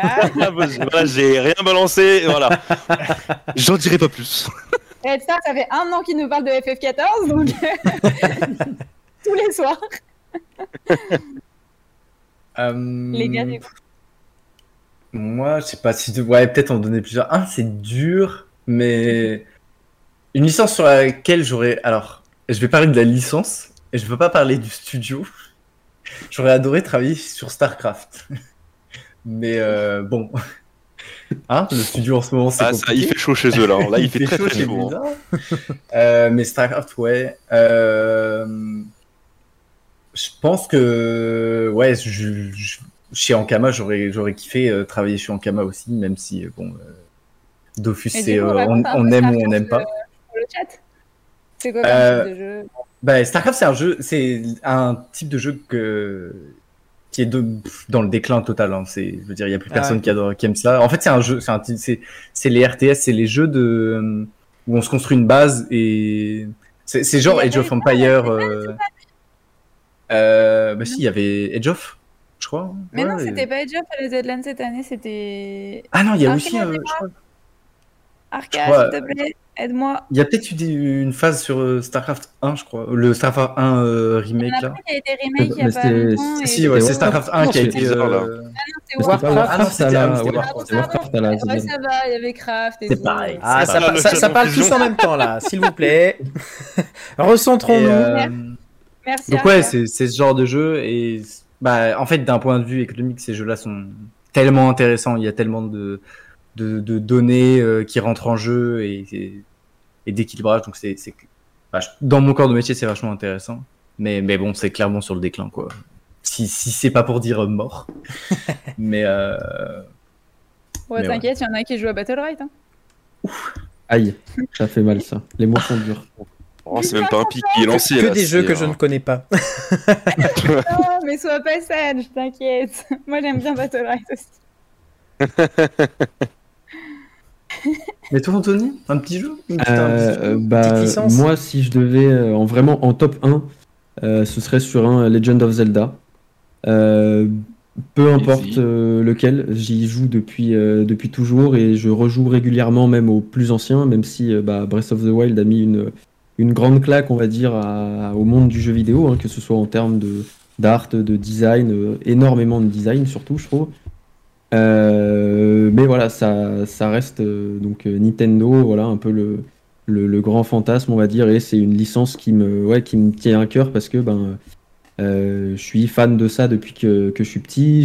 J'ai joué à la, j'ai joué et terminé la plupart d'entre eux sur, sur les, les consoles en question directement. Donc chez moi, j'ai une NES, une Super NES, voilà pour, pour jouer aux, aux anciens jeux sur, sur la console adaptée. C'est toujours, ça fait toujours plaisir. Et euh, donc ouais, en, top 1 pour moi, ce serait bosser sur un, sur un Zelda, ce serait vraiment, euh, vraiment incroyable parce que j'aime tout ce côté euh, aventure et puzzle, le côté systémique où on a euh, plusieurs, des, des dizaines et des dizaines de manières de résoudre une situation. Et euh, on a des points de repère dans le jeu. Et chaque joueur va avoir une expérience différente et expliquer à son collègue, ben, euh, moi j'ai euh, battu tel boss de telle manière, ben, moi j'ai fait de telle autre manière. Et en termes de design, c'est hyper intéressant parce qu'il faut penser à, euh, à plein de choses, à comment interagissent les, les objets, les armes, les ennemis entre eux. Et euh, ouais, en termes de design, pour moi, ce serait le, grand, grand kiff de, de bosser là-dessus. Et, et un, un petit top 2, euh, je dirais, sur un, un MMO. Pas forcément un en particulier, mais bon, si ça peut être World of Warcraft, ce serait incroyable, mais voilà. Euh, on parle Et- du, jeu et du pas du studio. hein. Multiplayer Online. Ouais, Euh, c'est ça. C'est volets. De quoi, de quoi euh, c'est, euh, jeu vidéo massivement multijoueur. Multijoueur. Ok. Et Voilà. en ligne, du coup, pour le online. Emma, ça, Pilou, une, du une coup, licence, euh, euh, une licence que, que vous aimez en termes de jeux vidéo, vous aussi? Oh, bah, en termes de jeux vidéo, Ouais, moi je vais rester euh, juste, juste pour pas dire Zelda du coup parce que ça a déjà été dit, je vais repartir sur les Fallout où euh, j'ai d'excellents d'excellents souvenirs de Fallout 2 et surtout d'une version chelou russe de Fallout de Fallout 2, donc euh, Fallout Online 2. J'ai passé beaucoup trop d'heures euh, de ma vie là-dessus, c'était très marrant et ça m'a beaucoup marqué. Et toi, Emma? Moi, j'avoue que tu m'as. A- En fait, il y a une licence que j'ai adorée, mais c'est une vieille licence. Je sais même pas s'ils sortent encore des trucs. C'était la licence de Silent Hill, et je sais même Ah. pas quelle boîte. C'est rattaché c'est à ça Ku- et tout. Konami, non? Si je dis je dis- je dis peut-être une grosse Konami, bêtise, ouais. mais euh, Bah, ils ont essayé de ressortir un jeu il y a genre euh, deux ans là. de Silent Hill. euh, ouais. Ouais, ouais. Ouais. En fait, il y avait Guillermo del Toro dans le, dans le design et en fait, il a abandonné le projet et il a fait, euh, et il a fait un film d'horreur à la place et on voit très très bien les monstres de Silent Hill. On voit vraiment le, on voit vraiment jour- dans le film euh, le Je crois qu'un jour il faudra qu'on fasse une chronique sur tous les films, enfin sur tous les projets abandonnés par Guillermo del Toro au passage. L'homme qui abandonne. Un truc sympa, il y a Guillermo del Toro qui a bossé dessus mais qui s'est barré en claquant la porte à un moment. Euh, c'est vraiment ça, c'est dans son caractère, mais ouais. Mais en effet, ouais, dans Silent Hill, c'était vraiment une licence que j'adorais. Ouais, euh, les genre, Silent Hill sont les bien. films, les musiques, les jeux, de genre, euh, mais vraiment, enfin, je sais pas, ça fait des années que ça a disparu. J'ai vu regarder mon frère y jouer il y a longtemps, euh, et puis après j'ai joué à mon tour il y a longtemps, mais voilà. Ah, et c'est bien Konami, Ouais. les, les éditeurs de Silent Hill, du coup, euh, mais bah, ma mémoire était bonne. GG Andreas. Et euh, moi, les jeux, euh, les jeux que j'aime beaucoup, là, ils sont assez récents pour le coup, mais euh, je trouve que c'est euh, des très bons jeux. Il n'y en a eu que deux pour l'instant. C'est euh, les derniers Spider-Man qui sont sortis sur PS4 de Insomniac, Games, je crois. Le Spider-Man et Miles Morales, qui je trouve sont très beaux. L'histoire est cool et enfin, j'ai vraiment pris mon pied sur le jeu. Je l'ai pour le coup rongé à fond, quoi. Gabi est d'accord de ouf. il y a eu oui, et 4 points d'exclamation, puis clairement point d'exclamation. Oui, et euh, Donnell Renew en VF, ça fait plaisir aussi euh, pour, pour doubler Peter Parker. Euh, on a fait la petite tour sur le sujet du jour. Je vous propose qu'on euh, passe la parole à Emma pour euh, le mot de la fin tout de suite.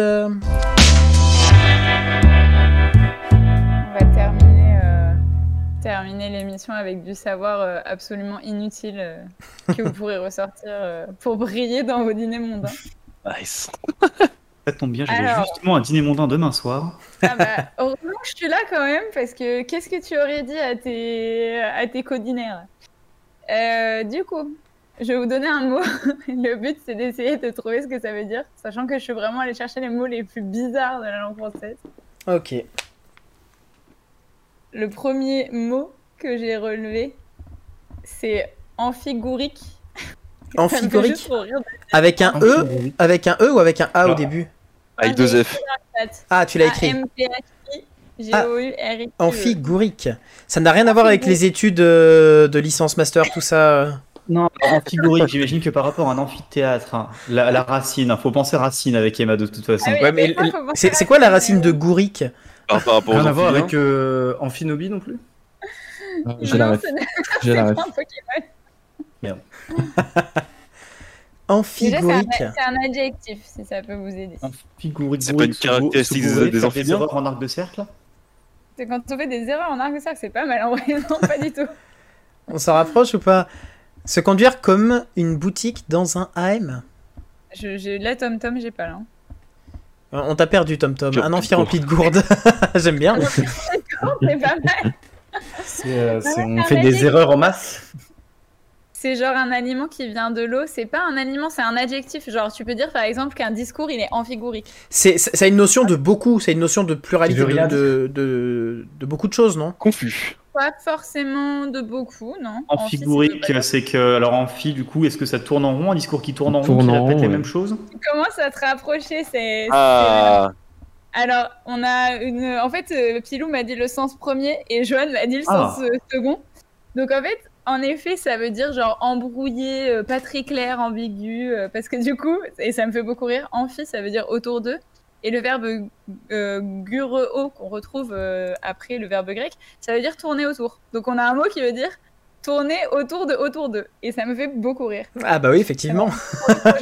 Donc, en effet, après, on l'a dit, euh, donc au départ, c'est quelque chose d'embrouillé, d'obscur, on comprend pas. Et euh, après, ça a le second sens, comme dit Johan, de quelque chose d'excessif. Genre, quand quelqu'un fait des caisses, vous pouvez dire qu'il est amphigorique. Voilà. J'espère que. ah, c'est pas mal en vrai. Et donc, euh, est-ce que amphigorique et amphigorique, bah carrément, quoi. Quand tu commences à utiliser des mots comme ça, euh, t'en fais Ouais, vraiment. Euh, du coup, on a un deuxième au cas où, si vous voulez. Ah bah allez, Ouais, moi je suis chaud. Bah, je-. Toujours preneur. hein. J'aime Et, beaucoup par euh, contre bourrique dans un amphi, euh, Tom Voilà. Tom. Ouais, il est là.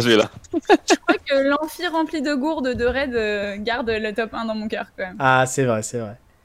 Et le mot suivant, je vous le mets dans le chat, c'est la dandinette. Ah ça, ça, ça bouge ça. C'est une danse. C'est pas Une une danse. C'est c'est quand tu danses en prenant un petit thé avec euh, tes doudous. Avec Là, ça fait penser un peu à petite miniature, euh, tant de trucs que tu pourrais jouer avec ta. Avec...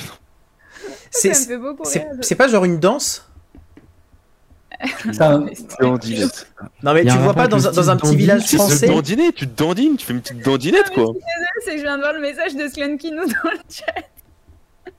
Il a demandé si c'était ce Je vais à la dinette, on habite dandy. tu, tu viens de voir quoi comme message Swaze, Swaze, j'ai vu le message de Slankinou. C'est la pêche. Euh, euh, Swaze, tu veux dire quoi? Parce que Une je pense type de que pêche. la- t'es dans C'est la bonne, pêche. euh, C'est la pêche. C'est la pêche. euh, je Ça a rapport avec des. C'est un type de canne à pêche? Une C'est un, type, de pêche, c'est une variété de pêche, le fruit. Ça fait Non. très variété de fruits, la dandinette, non? une variété de fruits. C'est un type En de pêche. C'est pas une de variété de pêche. fruits. C'est une variété de c'est légumes C'est genre, Non. quand tu pêches et que tu dandines ta canne à pêche tout le temps pour faire genre, il y a un poisson, tu... On De est, on est on vraiment sur la bonne voie, c'est une partie de la canne à pêche en fait. Ah, c'est Ah, c'est ouais. le, c'est le truc qui, se, qui est sur la surface de l'eau, là, qui euh, bouge quand un poisson mort. L'hameçon Ah, ça c'est le flotteur ça. c'est- Ah, le flotteur. Ah ouais, bah ça s'appelle là. flotteur. C'est l'hameçon C'est pas le truc qui s'enroule pour euh, ramener la- le fil de. Ah, C'est le moulinet, ça. J'ai des notions de pêche. Il y a C'est quelqu'un qui a dit la- Moi j'ai dit l'hameçon, ouais. L'hameçon il se Ouais, dandine dans l'eau et il fait genre c'est un poisson.